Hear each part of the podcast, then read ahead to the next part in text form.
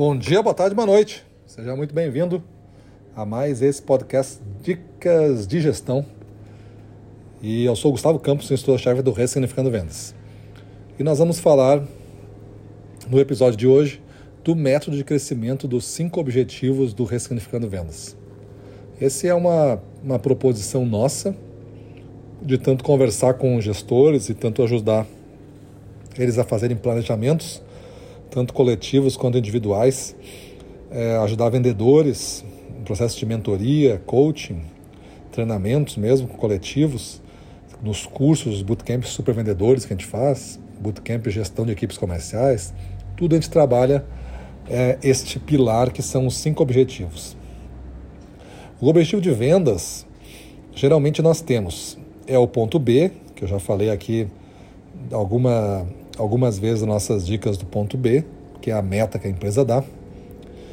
É, os objetivos de venda são desdobrados além do faturamento em tudo que corresponde a isso, como mix, é, ticket médio, é, positivação. Geralmente é, é entendido como objetivos ali é, de vendas.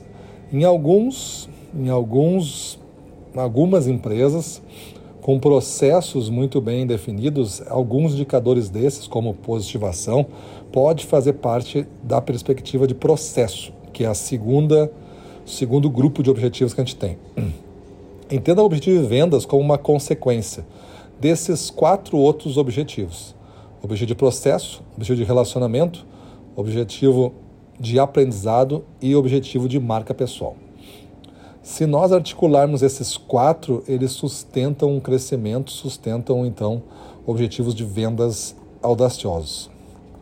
Veja que para você fazer um crescimento hoje de 50% ou de 100% do seu jogo, você não consegue porque você não sabe o como.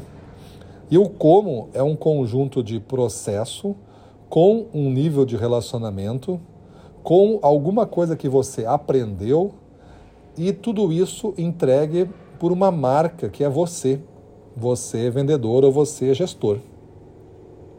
Quando a gente constrói um objetivo de venda, a gente sempre sustenta ele por essas quatro outras perspectivas, fazendo uma coisa só. É um grupo só com cinco objetivos, sendo que um objetivo é, um, é uma causa, é um ponto de chegada, é a meta, e os outros são elementos que constituem a jornada.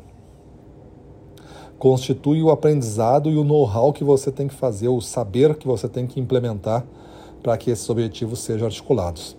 Muitas vezes a gente se debate com objetivos de venda e fica nesse grupo de de venda sem se dar conta do que fazer de diferente para que os objetivos sejam atingidos. A gente vai esticando o elástico das coisas que a gente sabia fazer, do velho conhecimento que a gente já tinha, até o ponto que não tem mais resultado para tirar daquele conhecimento velho, ele é defasado já.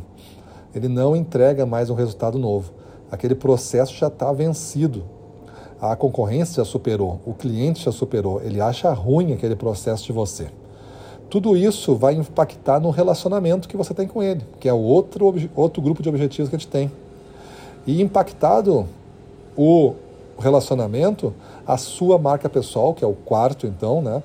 É, é, quarto grupo de objetivos, a sua marca pessoal vai sofrer.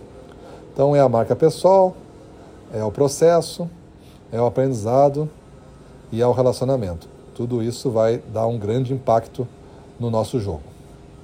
Então, a partir de hoje, gostaria que você tivesse esse cuidado. Vai definir um objetivo para a sua equipe, defina então os outros quatro em conjuntos, para saber o como a gente vai fazer. Pelo menos esse grupo de objetivos juntos nós dá um mapa mais completo de como andar nesse mar incontrolável que é o jogo das vendas.